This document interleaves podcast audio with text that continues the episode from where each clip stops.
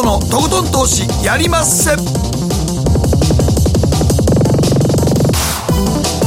うも皆さんこんばんは。北野誠です。そして進行 MC の大橋ひろ子です。そして番組アシスタントのケリーアンです。はいよろしくお願いします。はい今日はどういう方のプログラムでしょうか？株式アナリスト鈴木和之さんにお電話でお話伺います、ね、いろんな決算が出てきて、はい、はい、トヨタも分割とかね。はい、トヨタの決算良かったですけどね。ソフトバンクも超絶いい決算でしたよ。ねえまあでもソフトバンクの決算だけはもう分かれへんからな。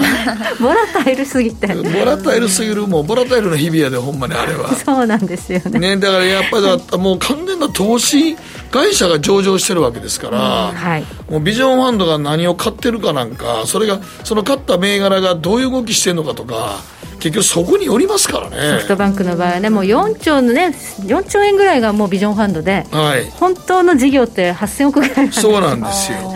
だから1点前回はものすごい赤字食らったのに今回プラス4兆なん含み益4兆なんぼって。もうちょっと分からないですからね。ね。もうちょっと怖くてね、はい。うん、だから実業じゃなくてもう実業っていうか投資やから投資会社、ね、その投資やった先がどうなんやっていうとこが一番問題やから。だからその投資先がねまた株が下がったら、ソフトバンクも一緒に下がる。一緒に含み益が減るわけですよね。ずっと見てないといけないですね。ね、はい。まあ、鈴木さんには、まあ、いろんな会社の企業決算そしてこの昨日、今日のね下落、どのようにご覧になっているかお話を伺っていきたいと思います、はい、えそして番組後半は神戸在住の個人投資家キリンさんが昨年6月に一度出てもらって、はい、また出てくれるということでありがたいことでございますけどもね。2回目の登場ということになります、うん、あれから1年、うん、どのような取引をされてきましたか？ということで、うん、今あとどんなところを狙ってますか？ということね。まだ30代ですからね、はい、はい、まあ、神戸投資勉強会も主催されておりまして、はい、結構ねいろいろとやってるみたいですけどもね、はい、はい、今日はお電話でご出演いただきます、そして今日の投稿テーマ買うかどうか迷ったけど買ってよかったもの後悔したもの、ということで、えー、誠さんはねリップクリームをゴロゴロ買ってしまうというお話。いやなんかね同じ商品が何個かゴロゴロあって使い切ってないと腹立つんですよね、ああでも分かりますその気持ち、でも今ないと困るって時あるもんね。そうやね。もう乾いちゃって乾いちゃって、ね、なんでないねんと思って家にあんねやろなと思いながらも、もうカカサカサやんと切れとるやん。切れてるから買うしかない。もう切れとるやん。切れ切れやんと思ったら買うしかないね、はい、はいケリーはちゃんと我慢するタイプなんですけど、ね、保守派ですね、うん、いいものを長く使おうっていう気持ちなので、それがいいよ。そうですね。もう大人になるとろくな金の使い方しませんね。あるとね。ろくな金の使い方。私美顔器なんか3つぐらいの同じの買っちゃったりしますから、ね、3つも。バージョンアップしたやつが欲しくなってとか、ね、なんかなくしたりとかするとねつい買っちゃいますけど、ね、そういうことなんですよね、ね、はい、はい、皆さんどうか迷ったけど買って正解なものと後悔したもの教えてください、後半でご紹介させていただきます。ではこの後誠とひろ子の週刊気になるニュースから早速スタートです。北野誠のとことん投資やりまっせ。この番組は良質な金融サービスをもっと使いやすくもっとリーズナブルに GMO クリック証券の提供でお送りします誠とひろ子の週刊気になるニュースさて、ここからは誠とひろ子の週間気になるニュースです。今日一日のマーケットデータに加えて、この一週間に起こった国内外の気になる政治経済ニューストピックなどをピックアップしてまいります。ここからはご意見番といたしまして、本日のマーケットフロントラインのゲスト、株式アナリスト鈴木和之さんにご登場いただきます。鈴木さん。あ、こんばんは、スイカズキです。どうもよろしくお願いします。朝から朝から深夜までありがとうございます。いえいえ、よろしくお願いします。よろしくお願いいたします。では今日の日経平均からご紹介しましょう。今日は461円8000安、28,147円51銭で取引を終了しました。日経平均、昨日は909円安、今日は461円安と。今日一時600円超えてましたからね。そうなんですよ、ね、マイナスが、はい、これあの、単純に鈴木さん、はい、何多いんですか？これは、ええ。まあ、ようやくこういう状況が来たのかなというところはまずありますけどね、まあ、まあ、あの直接的には、やはりアメリカのこのランサムウェアというこのパイプラインに対する、まあ、ハッカーの攻撃っていうのが、今、足元では一番心配にされてるんでしょうし、まあ、原因ガソリン価格がこれで上がってしまうという、でえエネルギー不安になる。であのこのコロナウイルスでその人々の行動が世界的に抑えられている時っていうのは、あん。まり戦争も起きないんですが、い一旦イスラエルがワクチンの接種で世界の最先端を突っ走るようなことになると、今度はガザ地区にいきなりロケット砲を撃ち込むとかですね。行動が活発になると戦争も地政学リスクも起こってしまうという、あのいくつもの要因が今回はたまたまかもしれません、重なったということはもちろんあるでしょうね。うたまたまということかもしれないですが、まあね、そうそうそう、台湾の株も今日ね、大きく下がってましたね。うんそうですね、あのまあ、日本のゴールデンウィーク中に5連休とか、あのまあ、今週から実際始まりましたが、その間にニューヨークダウは5日続伸してましたけど、ナスダックがどんどんその間ずるずる下がっていたっていう、はい、そのものすごい高決算の GAFA、M に、あの株価が反応しなくなっていたっていう部分ももちろんありますから、うんまあ、やっぱり、まあ、来たるべきものが来たという感じで、今、みんな、ひとまずおっかなびっくり見てるというところだと思うんですよね。来たるべき時期に来たという感じもありますかね、セルインメっていうのはね、はい、アメリカのウォール・ストリートの格言ではありますけどね、うんうん、そのニューヨークダウですが、昨日は473ドル66セント安、3万4269ドル16セントで取引を終了しました。えー、アメリカの市場ですけれども、えー、今、CPI が発表になってるんですね。CPI、えー、消費者物価指数なんですが、前年同月比で4月は4.2%上昇ということで、かなりちょっとインフレ気味になってきてるのかな？ちょっとこれ、インフレ懸念出てきてますかね。いや、そうですね。あの、パウエル議長は一過性であると、イエレン財務長官も一過性であるということは言ってますが、確かにコロナによる需給のミスマッチによる一過性ということなのだったら、本当に一過性かもしれませんけど、でもそれがなんかこのまま長引いてしまうかもしれないという、そそういうリスクは常に抱えてますね。だから、どこの部分を取って一過性っていうのかは分かりませんが、確実に目の前であの、まあ、素材市況を中心に大きく上がってますので、やっぱり良し悪しですよね、物価の上昇、デフレとインフレ、どっちがいいんだって言ったら、それはデフレよりはインフレの方がまだましだということかもしれませんが、うん、そのインフレも度が過ぎると、やはり金利を引き上げていきますんで、株価には弱いですよね。でもなんかね、あの実際に銅価格がめちゃくちゃ上がって、コモディティは結構上がってるじゃないですか。そうなんですよ。だからあれでいくと、経済は大丈夫だろうってみたいな楽観論が月曜日あたりに出てたんですけどね。いや、あの、その通りですよね。うん、で、その、楽観的に見るっていうものも、本当にあの、その時々の都合のいい方にばっかり解釈されていて、先週末の雇用統計も100万人増えるって言われたのが26万人の増え方で、はい、だけどそれで金利の上昇が抑えられるからというので、アメリカのニューヨークダウは買われたという、うん、そうですね、いいとこ取りが、もう右に左に触れてるっていうのが現状でしたからね、うん、そうですね、これでちょっと金利の上昇が収まるだろうと思って、みんな買いに行ってるわけですからね。はい、ところが今日の CPI を受けて、今、金利、ポーンと跳ね上がってます、1.667%まで今、上昇してきました、ということでね、インフレだとやっぱ金利上がっちゃいますからね。かなりね、あのアメリカから出てくる経済指標、ちょっとこう、ぶれが大きくなってきましたね。そうですね、あの、1兆9000億ドルの経済対策3月、で4月にまた2兆ドル、でさらにこの先にももうあの、まあ、2兆ドル近いものが出てくると、3連発で巨大な財政支出を行っていくっていうところが、まあ、言われた通り、当時からあのずいぶん言われてやりすぎだというふうに言われたものが、うん、まさに今、みんなそれは現実のものと受け止め始めたっていう、まさにその矢先なんでしょうね、でまあ、これもまた来るべきものが来たという形で、まあ、しばらく調整2か月ぐらい、うん、しばらく我慢しなきゃいけないかなというところですね。はい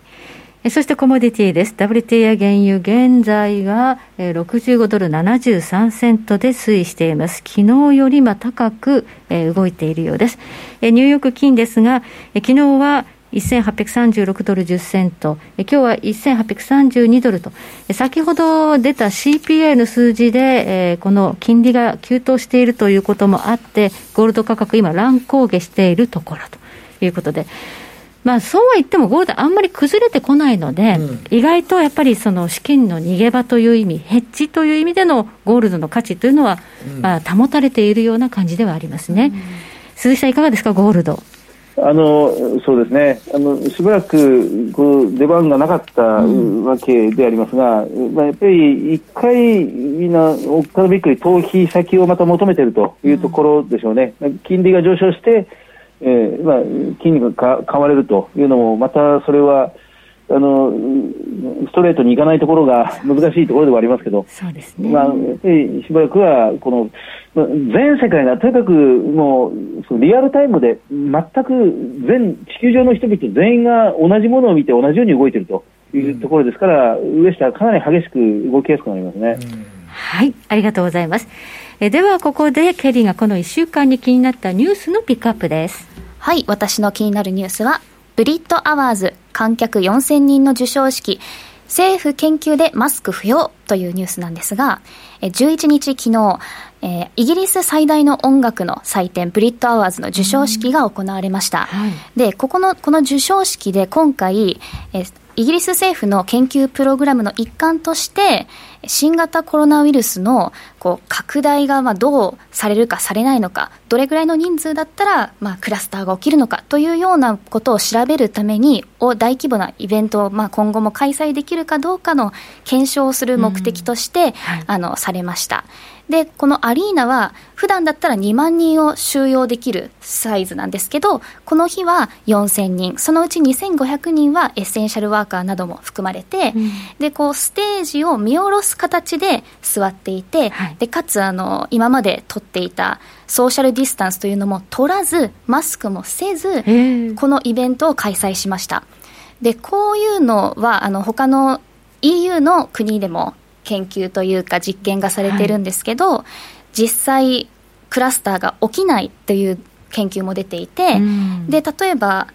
コロナの感染者がじゃあ4000人中数人出たとしたらどれぐらいの割合なのかとか、うん、あともし出るとしたら潜伏期間が2週間ほどあったりするじゃないですか。で変異株だともうちょっと早く出るパターンもあると思うんですけど、うん、なのでこれ11日に行われたのでじゃあ2週間後どういった数字が出てくるのかっていう。まだわからないよね、はい、これに関してはまだわからないですよね。やっぱりあのイギリスとかあと他の EU の国でワクチンの接種が進んでる国はこういった政府が、あの入って研究をする日本なんかやっとこの間、インド、パキスタンから入国を禁止しよう、入れてたんかいと思って。入れてたんかいですよ、本当に。あれちょっとかなりびっくりした。うん。ねえ。今結構入れてたんや。だから変異株こんだけ出てしまうねそうなんですよね。今できるなら、なんで1か月前にやらなかったもっと前からやっときいいなと思って、うん変異株が出だした頃に、もうね、入国制限しときゃよかったら半分鎖国状態にして。うんあの3日間だけ待機させてたやろ？無理やろ、そんなもん。ほとんどざるですよね。ざるやんか。なんかね、島国やから大丈夫だ。全然大丈夫じゃなかった。入国管理がめちゃくちゃざるやったってことやろ、そうです、そうです。はい。ねえ。なんで今になって閉めたかというと、うん、やっぱりいよいよオリンピックの開催危まれるってところまで来たからですかね。うん、そうやろうな。ギリギリになるまでやらないっていうのはどうかと思います、本当に。いつもせなんでこれギリギリまでなんか、先々読んでやっていこうやと思うけどな。結局3日間だけ待機させて、もうあとみんなうろうろさせてたんでしょ？であとトレースもしてなかったでしょ、トレーディングもしてなかったから、だからそれは分からんわな、それは広がっちゃいますよね。じゃあね、もう待機しないで勝手に出てった人もいたとか、ほんまその通りですよ、家帰ってじっとしといてねって言うだけで、言うだけだもんね、そうやね、それは動くわいな、諸外国はもっと厳しくやってたみたいですよね、そうやろ、そうやねんね、全然そこは違うなと思うな、その実験とか聞いてると。はい、でこの実験もあの陰性である証明ができる人がまずこの2500人から4000人入っていて、うん、でその後も追跡検査をする、そして連絡先を提供するって、ちゃんと2週間後なり4週間後なり追跡をして、本当にちゃんとした研究というか数字が出るようにしているものなので、ちょっとこういった研究はまあ2週間後とか4週間後またニュースに出てくると思うんですけど気になるところではありますね、ね、研究ができる余裕があるってこと。そういうことですよね。よね日本今そんなことできへんからね。研究どころほんまにほんまにびっくりした。やっとインドとパキスタンが渡航制限しようっていやもうもうびっくりするわ。あとね今本当に東京都と国が言ってることが違うっていうんでね。違うそうもうね、はい興行する人は結構大変。大変ですね。はい、はい、ここまで誠とひろ子の週間気になるニュースでした。この後鈴木さんにじっくりとお話を伺うマーケットフロントラインです。北野誠のとことん投資やりまっせ。やりまっせって英語では？レッツラゴーかな。バカモン。お前は周りが見えてないまた怒られちゃったよ。部長の前歯に。ノリ？るな。大学生のノリはもう通用しないぞ。はい。ノリをどうにかしないとまずいですね。部長歯にノリついてますよ。もっと楽しくもっと自由に。GMO クリック証券。ねえ先生好きって10回言って。それ10回クイズでしょ。いいから。じゃあ好き好き好き好き好き好き好き好き好き好き。僕も先生好きえ？もう。思わず笑みがこぼれる。株式 FX は GMO クリック証券。あらっしゃい。ご注文どうぞ。うんと大盛りラーメンにトッピングでチャーシューコーンメンマ海苔それに味玉白髪ネギね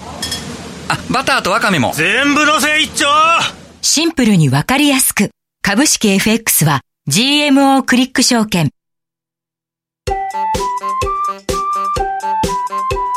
北野誠のとことん投資やりまっせみんな集まる集まるよさて、ここからはマーケットフロントラインです。引き続き株式アナリスト鈴木和之さんにお話を伺っていきます。鈴木さんよろしくお願いします。どうぞよろしくお願いします。はい、今日のテーマは、企業決算から読み解くコロナ禍収束後の日本経済。はい。まあ、あの、鈴木さんね、はい。コロナ禍でもやっぱり、あの、JR 東海とか、もう、ほんまに大打撃を受けてるところも絶対ありますからね。ね、ねあのまあ、3月決算の決算発表は、まあ、今週ピークを迎えると、連休明けて、もうすぐその大きな山場を迎えているということになりますが、はいあの大体大どころが今日、まあ、トヨタとソフトバンクグループというのが出てきて、はい、えー、まあ、ほぼ8割、9割一巡したかなという感じですが、大体見てますと、大きく3つぐらいに分かれているんですね、はいはいはい、あの細かく言うともっと分かれると思うんですが、やっぱりあの本当に厳しいというところが一つですね、はい、あの小売関連、消費関連、2月決算のもので1か月ぐらいにもう出てるところも多いんですが、はい、あの今回のコロナ危機で、相当収益にダメージを受けけてしまったっていうのが、まず一つのグループ小売関係とか旅行関係はもう全然だめですからね。そうですね、アパレル、えー、それからスポーツジム、旅行、えー、航空会社、うん、えー、まあ、このあたりが厳しいということになります。鉄道関係も全部だめでしたもんね。そうですね、はい。それと、二つ目は、その逆にコロナ危機、コロナによるその売上の減少をあのまあ、世間の世間の売上の減少を逆手にとって、うん、それ自分たちがそれに代わって何かやってあげる、手伝ってあげる。えー、という、まあ、そういうビジネスも一方ではあって、うん、ここれがもう絶好調のようなところもありますよね、ね。あの e コマースを取り入れたい、えー、対面販売ができないので、e コマースに新たに乗り出したいというものを支援するビジネスとか、うん営業活動ができないので、そのまあ、インターネットを通じたそのウェブマーケティングとか、うん、えー、ダイレクトマーケティングって言われるものをその元から提供している会社っていうのは、これはコロナを逆手に取っているというビジネスですよね、うん、そうですね、逆にだから本当にあの、ね、ネット販売の巣ごもりで、ねまあ、言ってみたら、もう単純にアマゾンなんかすげえ儲かってるわけですから、楽天のショッピングとかもね。うん、ね。そういうところですね。うん、それと、3つ目に、その意外だったんですが、その今回のコロナは、警戒したほどにはあまり関係ない、むしろ全然無関係であると、うん、言ってしまえば、ですね。そういう会社も意外なぐらいに多くて、うん、あの自動車部品会社なんて、意外と多いですね。自動車業界は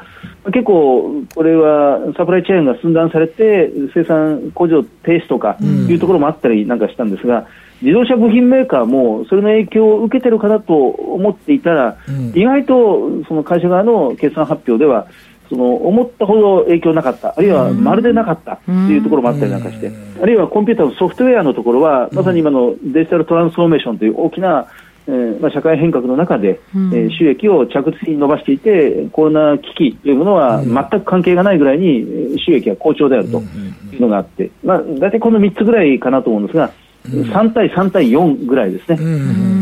厳しいっていうのが3割。で、逆手に取っているところが3割。で意外にいや意外無関係に好調であるというのは4割っていうところなんだと思います。今回のトヨタも決算良かったですよね、うん、そうですね。あの、トヨタに関してはもう本当にあの立派としか言いようがないんですが、ちょうど1年前のその今頃というのは、そのまあ、2020年3月期の決算、今、21年3月期の決算がやってるところですけど、うん、20年3月期の決算の時に、あの今期、これから新しく始まる決算期の収益見通しがまるで立たない、うん、え今期の見通しを出すことができないっていう企業が1年前はもう、8割、9割だったんですよね。そう、ね。はい、いう時にトヨタはあの難しいんですけど、まあ、概算ではありますが、今期1年の見通しを出すっていうところから、そこからしても、その気構えというか、うん。まあ、まるでよその会社とは違っていたというのがありましたが、やはりトヨタはあの、まあ、王者はトヨタだけあって、まあ、今回もその2022年3月期、非常に立派な収益見通しを出してきて、まあ、今日日経金大きく下がりましたが、トヨタは午後から買われて逆行高をつけてきてます、ね、これ、分割するっていう発表、ちょっと驚いたんですが、5分割だそうですね。そうですね、一帯後の分割も合わせて発表、9月に分割するって言ってきてますが、これは鈴木さん、どうなんですか、5分割というのは。えあの通常、まあ、教科書的に言えば、株式分割っていうのは、完全に中立的な材料なんですよね。うん、あのその1株1000円のものが5分割にすると、1株200円になって、うん、1株が5株になるというだけのことですから、うん、あの本来はプラスでもマイナスでもないっていうのが、まあ、教科書的な見方なんですが、しかし、株式分割をかつてやったことのある、大きな分割をやったことのある企業というのは、大体株価がその後とんでもなく上がってるケースがほとんどなんですよね。伸びるんですね。はい。まあ、なかなか手が出ないぐらいにあの上がってしまっているので分割すると。それぐらいまでにもともと評価の高い企業ですから、分割した後も高い成長が続くという。そういう形になりますので、やっぱり分割はあのその先の企業の成長というものを、まあ、期待させるような、アクションですよね。はい。そうやね。だからね、2分割か3分割、5分割。5分割ですからね。これに乗じて、ファストリーとか任天堂もやってくれんか本当ですよね。ほんまにね。そうですね。ファストリーテイリングはもう、ちょっとやそっとや手が出ない。出ないんですか？一般投資がいきなり買えないから不動株もほとんどなくなっちゃってるからね。そうやね。もうちょっとね、流動性も欲しいなと思います思いますけどね。はい。はい。でここまでの決算で特に印象的だった企業っていうのはありますか？あのはい、あのやはりこのいくつかありますが、一つは内需系の企業、内需小型成長株は、うん、やはりあのコロナ危機とは無関係に収益が非常に好調である、うん、まあ、あるいはコロナ逆手にとって、例えばあの音楽、電子楽器のローランド、7944とか、ね、ローランド、はい。あのこれはローランドで再上場した会社でしたよね。そうです、一、ね、回 MBO で、あのまあ、市場から撤退して、改めて上場してきたんですが、うん。あの12月決算で今回、第一四半期の決算を出したんですけど、うん、第一四半期の営業利益が前年比4倍、46億円、うん、で第一四半期、早くも通期の業績を引き上げて、75億から100億をちょっと超えるぐらいまで引き上げてきて、でもそれでも、うんあの最初の3か月で46億の利益ですから、通年で100億まで引き上げても、まだまだ全然余裕があると、いうことですね、あのまあ、コロナで家に、ステイホームで家にいる時間が長いので、まあ、昔撮った杵塚で音楽を 改めてやってみようかと。だから意外とあのギターが売れてるんですよ、今。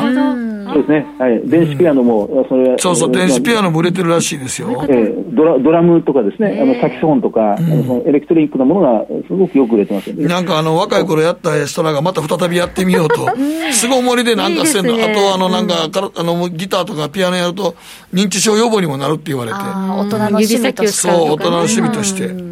本当ですね。あの、そういうのあります。あの、こういう非常にこのマニアに、あの、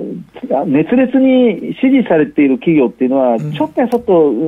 外部が、あの、景気が良かろうが悪かろうが、うん、コロナでどどうのっていうのはあんまり関係ないですよね。うん、あの逆にコロナあってよかったぐらいですよね、そうですね。アウトドアのスノーピークも、それからオートバイのヘルメットの照英も、やっぱり決算内容そのものは非常に好調ですし、そのまあ、大人のその遊び道具というんでしょうかね、まあ、こういうのは、うん、あの好調ですね。ヘルメットとか売れちゃうんだ。うんあと、大きいところでは、やっぱり、ニッチなあの関係やけど、もう一定数ずっとその人らがおるってことですからね。うんそうですね。はい。あの意外と良かったのが、あの堺引っ越しセンター、えー、9039とかですね。引っ越しあの仕事キッチンの堺ですか？そうです。あの引っ越しの堺ですよね。あの今、やっぱり引っ越ししようかって考えてる人も多いんですよね。あのあのリモートワークでいいんだったら、まあ、ワーケーションなんていうのもありますけど、そんなに東京にこだわらずに、もうちょっと空気のいいところ、物価の安いところに移ろうとかですね、あるいはその逆に賃料が安くなるんだったら、じゃあ、もっと都心に近いところに行こうかとか、うん、あるいは、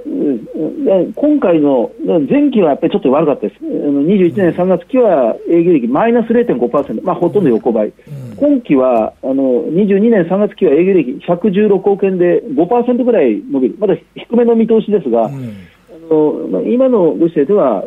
基礎の段階ですから、あのまあ、慎重に出していて、うん、少しずつ伸びていくんだろうなということになりそうですね。はい、意外ですね、引っ越し、まあ、そうですよね、働き方が変わるから、住まいの環境を変えようという人が増えるということですね。あとやあの、まあ、今回、トヨタもそうですけど、大どころでは、やっぱり日立、6501の日立製作所は、まあ、今回、ここまでの決算を見る中では、私はやっぱり一番大きな変貌を遂げつつある会社であるなと、改めて思いますね。あの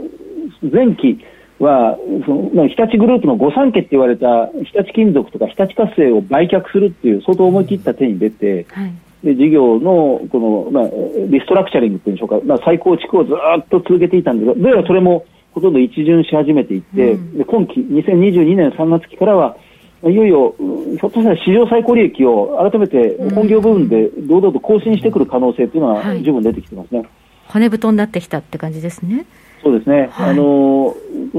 再生可能エネルギー、太陽光発電を使う、あるいは風力発電を使う、ああいうこの天候によって非常に波のある電力を、うん、これはクリーンなんですが、しかし波がある、あれをそのまま今の電力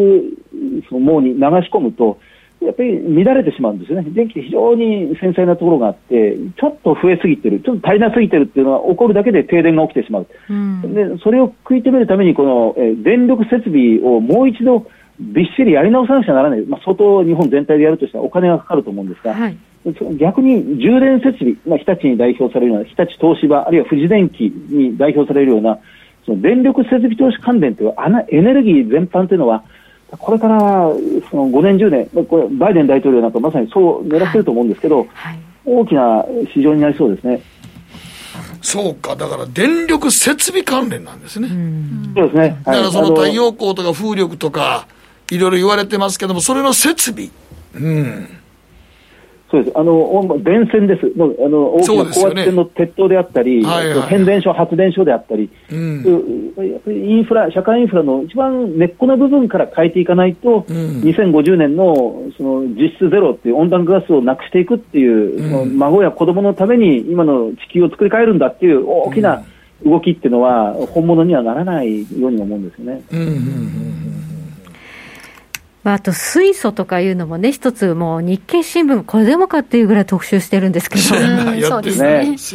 あのその日米首脳会談の後に環境サミット開かれて、うん、やっぱりあの一斉にその相当厳しい目標、日本も46%削減するっていうのを出しましたが、うんはい、やっぱりあのその幻想の部分、あるいは夢やロマンの部分から、本当に現実のものにどんどんどんどん押し込落とし込んでいくと、やっぱりこの考えてる以上にこれは大変なことだっていうことを、ななんとなく気がつき始めてますね。だから、環境サミットであんなに大きな変化が出てるはずなのに、環境関連株ってこの1、2週間ほとんど物色されてないんですよね。はい、あの電気自動車にしてもリチウムイオン電池関連にしてもあんまり動いてないのはみんな現実になってきてる。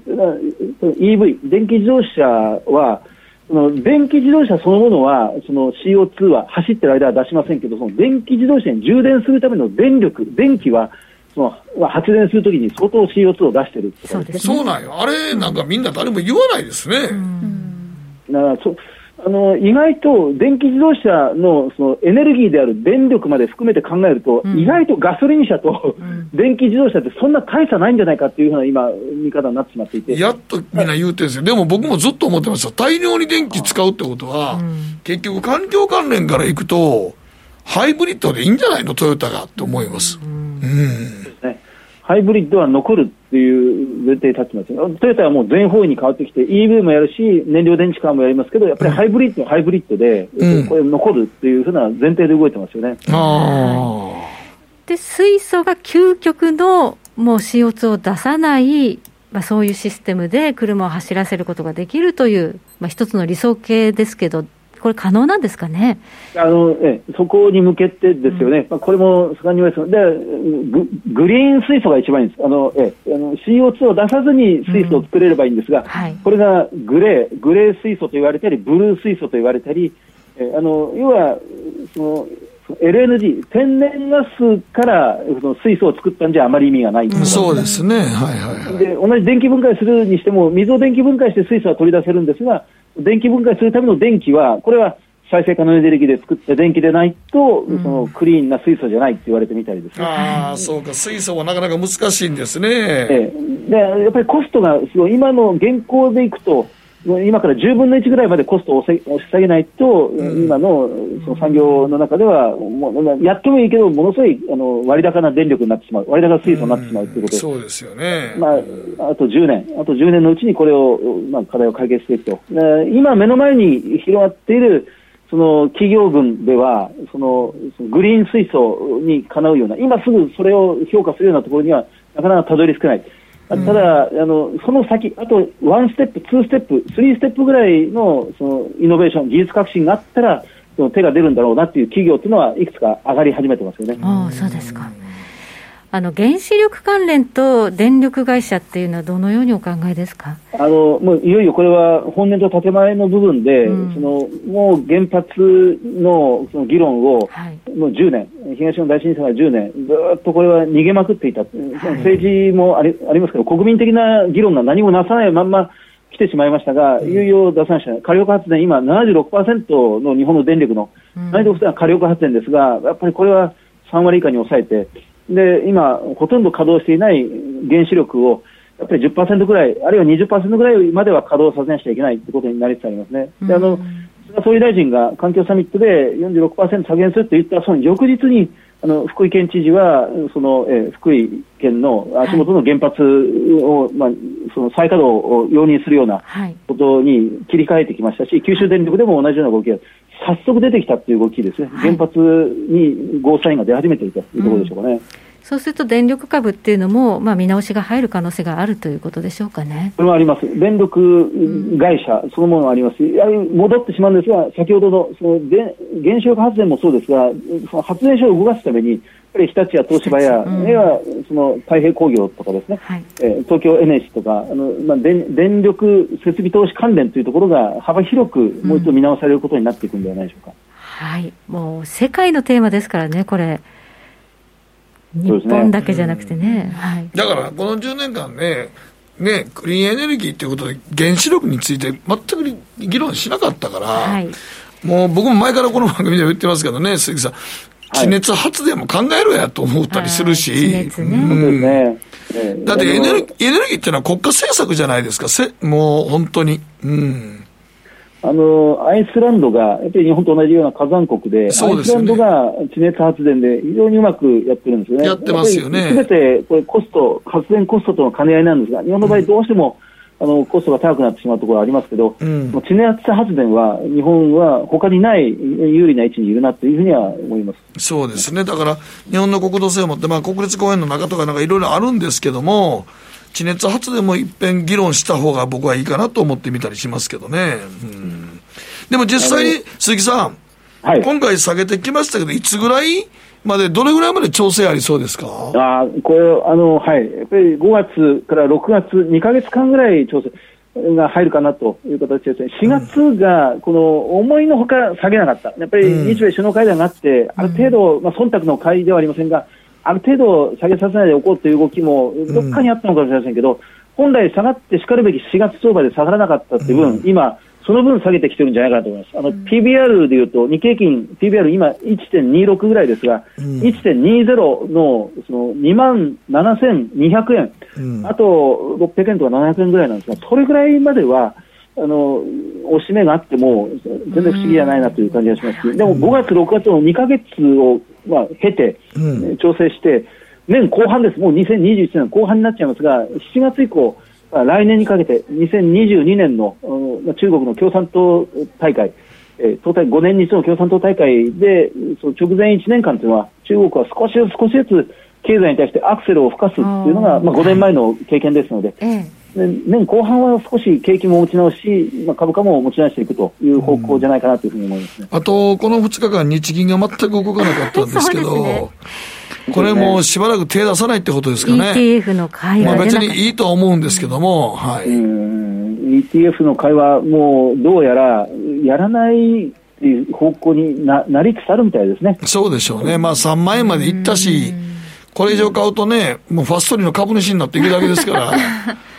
はい、まあ、あの名目的にはその金融緩和の一環という、質的、量的金融緩和の質の部分の金融緩和なんだということになってますが、うん、まあ、本音の部分ではやっぱり株価買い支えのようなところも多分にありましたんで、うん、金融緩和、ここまで日経金が上がってきたら、もう金融緩和的なものはやらないという、まあ、日銀はやるっていう時は声高に言いますけど、やらないっていう時は意外とこの何も言わないまんま、ずっとこう静かに引いていきますからね。うん、ああ、なるほどね。はい、わかりました。どうも鈴木さんありがとうございました。鈴木和之さんに伺いました。ありがとうございました。以上、マーケットフロントラインでした。北野誠のとことん投資やりまっせ。みんな集まれ行かしていただきます。GMO クリック証券の CFD では、日本225や米国30など、世界各国の主要な株価指数、原油や金などの商品、レバレッジ ETF、リート ETF、外国株など、世界中の金融資産を買いからも売りからも手数料無料で手軽に取引することができます。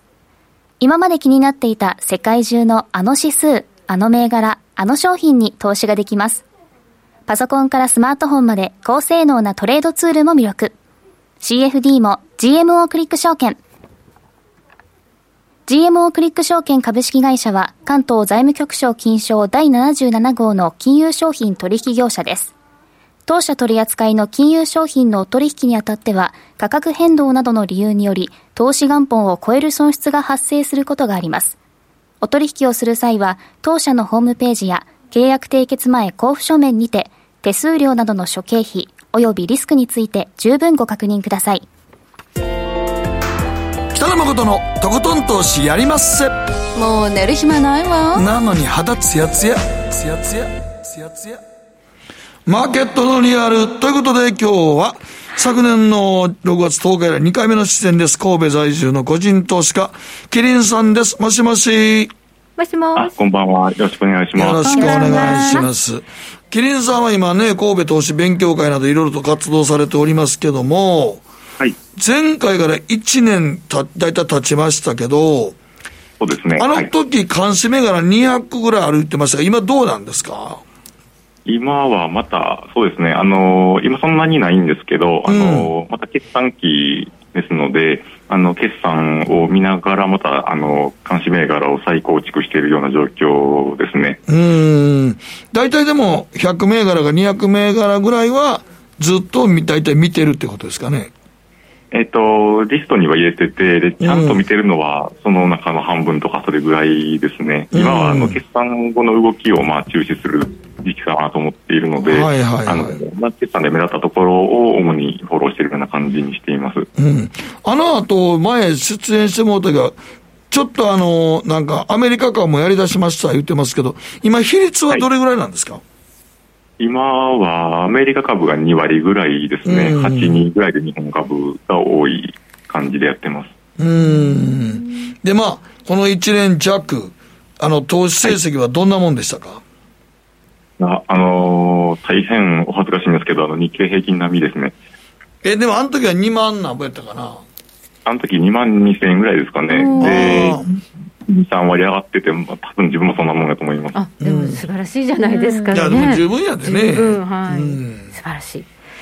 どういうトレード取引をされて、その2、3割のパフォーマンス上げれ上げてこられたん。でしょうか。えっとまあ、大きく2つで、1つは、まあ、今、決算期ですけど、あの決算で、えっと、目立ったものを買いに行くっていうパターンが1つと、うん、あとは、まあ、小型に注目していて、で特に、えっとま自分の好きなゾーンは時価総額50億前後ぐらいのところ。で数倍が狙えるそうな狙えそうな先っていうところを主にチェックしているので、うん、まあ、その2つですかね。で、まあ、あの、外れるものが多いんで、あの、大体雰囲気3勝7敗ぐらいでトータル少し勝てばいいっていうぐらいの感じのイメージです。大体時価総額が50億ぐらいで何倍かになるのを狙うという割とスタンスですか？えっと、自分の今までの成功例を、成功パターンを振り返ったら、それが一番多いなっていうのがあります、うんはい、この1年で、これ、これは良かったなっていうのはな、どの銘柄で買ってというのはありますか？そのパターンで取れたのは、えっと、ナンバーワンっていう銘柄がありまして、うん、でえっと、去年のこの放送の時その前後ぐらいであの買った銘柄ですけど、えっと、当時が50億弱ぐらいで、大体3倍ぐらい取れた銘柄です。おこれはどういう会社やったんですか？えっと、もともとこの会社は、えっと、応援機器の、まあ、卸売りをやってる会社なんですけど、去年の春先ぐらいの開示で、えっと、まあ、セキュリティ関連の機器を作る製造会社を買収しますっていうプレスがあって、うん、で、まあ、それで、まあ、業績がまあ跳ねると。で、もともとその、えー、ナンバーワン本体の会社と、えー、新しい子会社が大体同じぐらいの規模感の稼げる会社だった子会社もかなり稼いだわけや。そうですね。で、連結の数字がまあ良くなるのが見えたっていうところで、うん、でかつ当時がまだ50億程度っていうところが、まあ、あの、いいなと思って、はい、買いました。でも、50億程度ってことは、大体マザーズかジャスダックぐらいやんね。えっと、まあ、人体では、とか多くて、うん、で、その、上がっていく過程で、まあ、あの市場買いするところもたまにあるかなという感じですね。はいはいはい。だから割と、あの、時価総額50億から100億ぐらいの銘柄を中心に見てる。そうですね。あの、そのゾーンが一番、あの、まあ、好みというか、はい、うん、あの、取り合いかなと思って。まあ、だから何倍にもなるにはね。はい。まあ、二通りあって、そういうパターンと、ねもう一パターンは決算を見て買うというお話がありましたよね。はい、はい。決算プレーって、決算出た後はもうなんか、例えばストップ高に張り付いちゃったりして、買えなかったりしませんか、はい、あ買えないパターンよくあります。あの、あるんですけど、えっと、決算出てすぐあの PTS とかで飛びつけば買えたりするので、あの、今週もそういうのがいくつか、はい、2つぐらいやりました。P、PTS 市場で買ったりするんですか？もう場外取引ですよね、要するに。はい、そうですね。はい、夜間の取引で。夜間取引ね。はい。あの、決算で、その次の日のザラバはなかなかもう入りつ、入りつで買えないような銘柄であっても、あの、前の日の晩、決算当日の夜とかだと普通に、あの、板があったりすることって結構あるんですよ。で、そういうので、あの、まあ、ちょっと怖いんですけどね、その日の終わりのよりはだいぶ上なので、あの、はい、あの、半信半疑な部分もありながら、まあ、買っていくっていうことが多いですね。うん PTS 利用するんですね、私もちょっとやってみようかな。いや、まあ、PTS、昔僕もやってましたけど、まあ、あんま値動きないんですけどね、ただ、ストップ高、張り付きとかあんまないので、確かに PTS は。まあね、夜間参加してる人たちだけだからね、そうなんですよ。そうですよね。そうなんですもうあの、次の日、ストップ高行くんだろうなと思うやつぐらいしか、なかなか手出せませんけどね。うんまあ、じゃあ、決算の後の銘柄はやっぱり板がちゃんと出てくるってことですね。ただね、うん、あの、ねはい、決算、まあ、決算で一番大事なのは来期予想でしょうね、やっぱり。そうですね、はい。だって決算で、あのね、材料出尽くしいう場合も結構あるので、はい。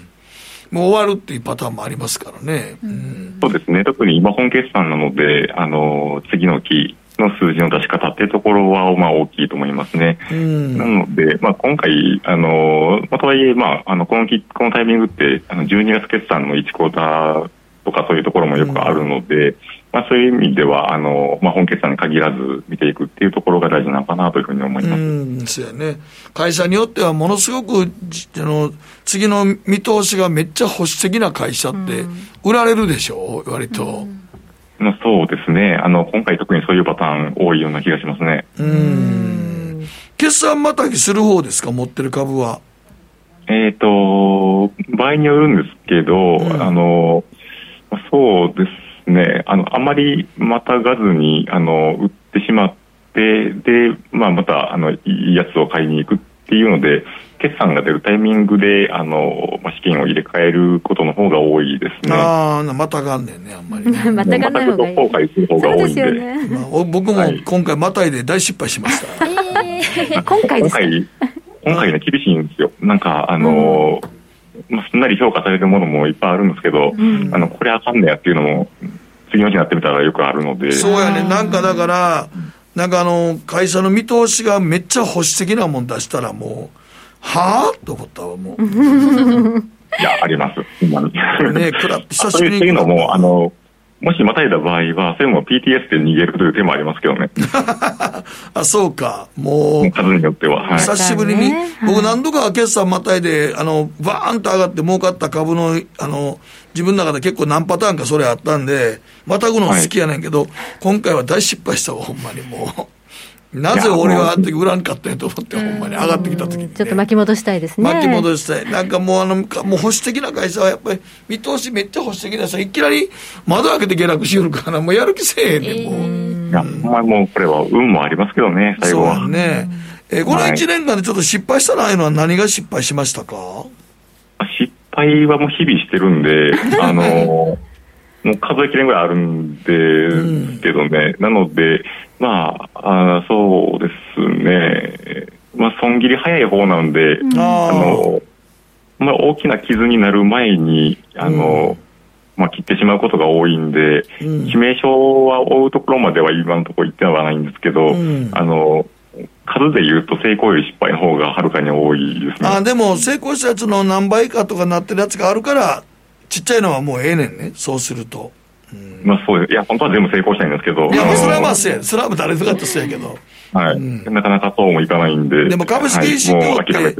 一生休杯でもね、一生がでかかったらもうね、他のもの飲み込むからね。まあ、孫さんなんかそうですよね。まあ、アリババでなんとかなってきたってとこありますからね。そうなんですよね。はい、でも今なんか、この日経平均とか全体の動き見て、まあ、基本は個別銘柄じゃないですか。あ、そうです、私の場合は。はい、全体の日経平均の動きはあんまり気にならない。いや、まあ気になりますけど、もう気にしてもわかんないんで、うん、あの、見ていくしかないなと。はい。で、まあでも気になりますね。あの、怖いです。やっぱり一気に下がると。うん。まあ自分の持ってる株がその日経平均のなんか、なんか関係ないやんと思いながらも、引きずられるときは引きずられますからね、一緒に。あそうです。はい。うん。だけどまあ、パターンとしてはやっぱり、今なんか注目銘柄っていうのは、その、時価総額50億ぐらいっていうのは注目なの？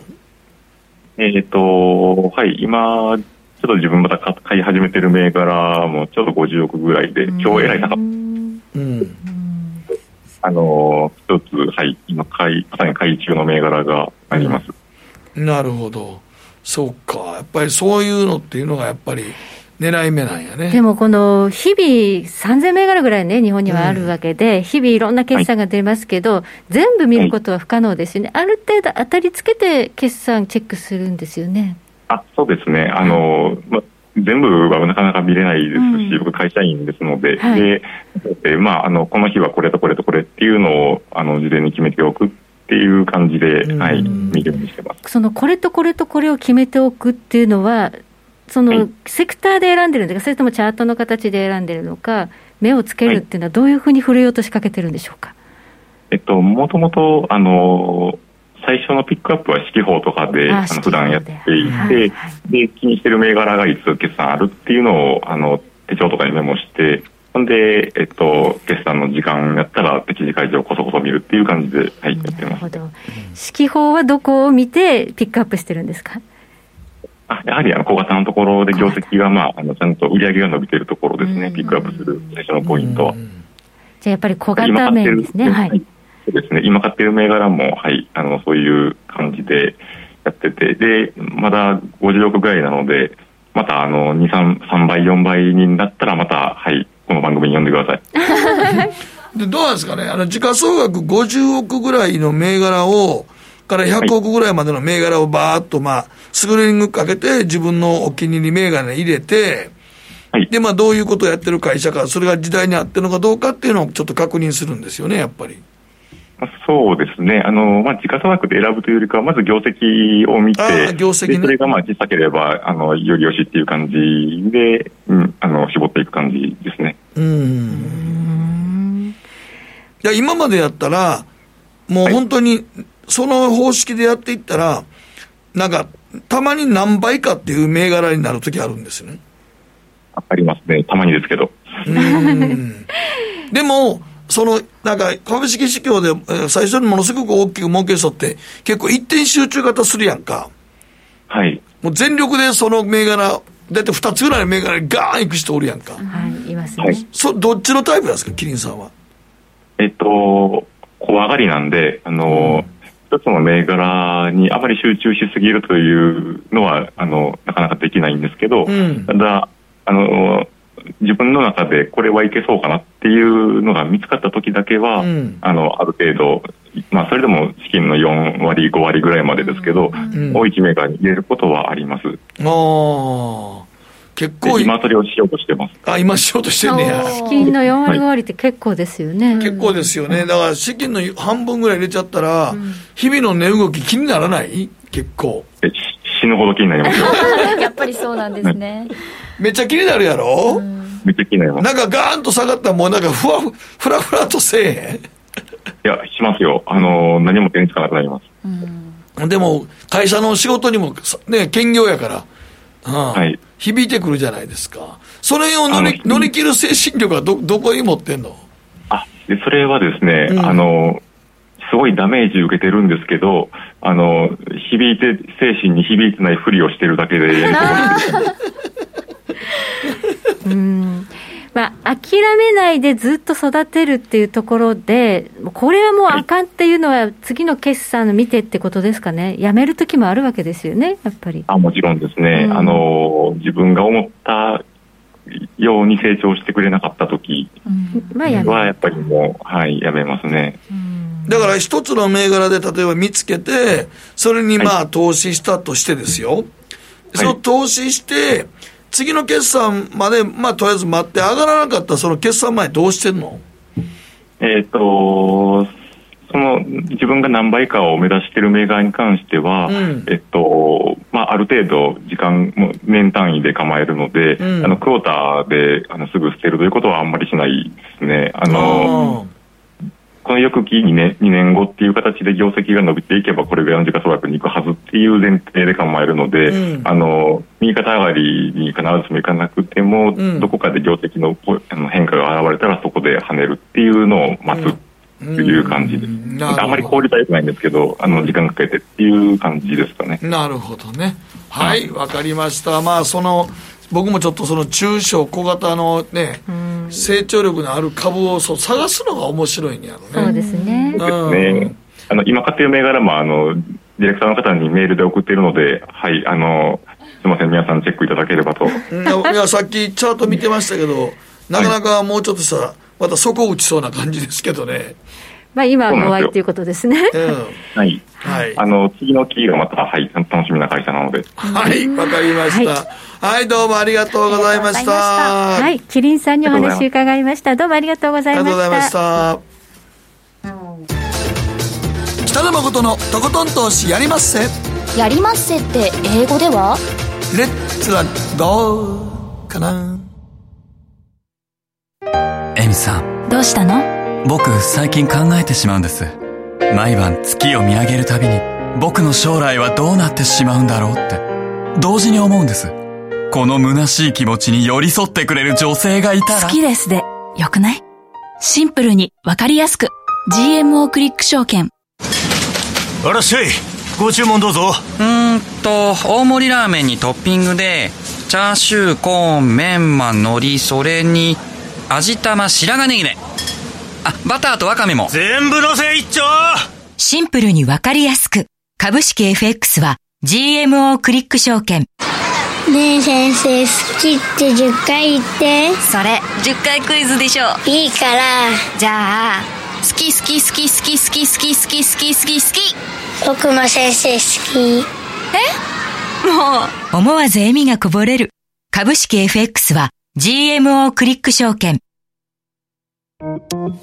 さてここからは皆さんからいただいた投稿を紹介していきます。今日のテーマ買うかどうか迷ったけど買ってよかったもの後悔したものはい。えテンさんからです買ってよかったものは通販の某寝具です、はい、半年間使用して気にならなければ返品 OK と書いていたので半年後の返品日をカレンダーに記載し返品する気満々で注文しましたが、長いこと寝てても体が痛くなく、そのままもう5年間使っておりますようでございます、ね、後悔じゃないじゃない？いい買い物。よかった、ええ買い物やがな。うん、はい小太郎さん最近買ってよかったと思っているのはコーヒーマシーンです、はい、実際買ったのは妻なんです妻が買ったんですが価格は15万円程度。で機能を妥協できる妥協をできるだけ妥協して同じメーカーで6万円台のコーヒーマシンを買いました。でわざわざそこまでのマシンにしなくてもとインスタントコーヒーの自分は若干否定的でしたがコーヒー豆を入れておけば某コンビニのように豆をひいてコーヒーを抽出してくれるのでコーヒーの香りをこう楽しみながら美味しいコーヒーを楽しんでると。いい買い物です、うん、そうね、毎日のことだからねコーヒー飲むとかね、はい続いてはキリンさんからいただいてキリンさん。投稿までいただきました、えー、買ってよかったもの電子ピアノです。小学2年生と幼稚園年中の娘がいます高価だし興味示さなかったら終わりと思いつつ2年前にピアノを購入。その後ピアノ教室に通い出しコロナ禍で開催が危ぶまれましたが無事え先日初めて発表会を見ることができました。幼い子供たちが一人で舞台で演奏しているのを見て感動しました。感動しちゃいますね。一方で後悔したものは損切りに追い込まれた数えきれない株です。いや ですね。はい関白宣言さん。おうち時間増えたんで思い切って6万円のフォークギターから40年ぶりに弾いています。高校生の頃のように指動きませんがものすごく楽しいです。ただ家族はものすごく嫌がってます ちょっとその音色がどうなんでしょうかっていう、えー、ちょうど先ほどね大人の趣味で買う方が増えてるって俺も日曜日たまにギター弾くけどね。えー、本当？家族はどうですか？いや家族もう今家族ほとんどおらんから俺と嫁はんしかおらんから。こそっと弾いてるこそこそっと。嫁はんに聞かせたらいやいや絶対そんなん嫌お前。なんで？えー、なんかラブ、ラブソングでも。いやいや素敵 すっげえな。それ相当勇気やと思う。人前でやる方がマシや。はい。そうなんだ。もう一ついきますか。はい、大丈夫です、はい、レイスさん買ってよかったと思ったのはスマホの画面をテレビで見ることができるクロームキャスト。僕自身も買ってよかったと思ったのですが実家の両親に買ってあげたらすごく喜んでくれましたでテレビのワイドショーばかり見ていたのですがネット動画をテレネット動画をテレビを見るようになってからはこういろんな分野に関心を持つことができるようになったと。みんないい買い物をしてますね、そうですね、ね、あんまり後悔した人いなかったっていうことですね。うん、すねはい、はい、時計の針は27分17秒回っています。北野誠のとことん投資やりまっせ。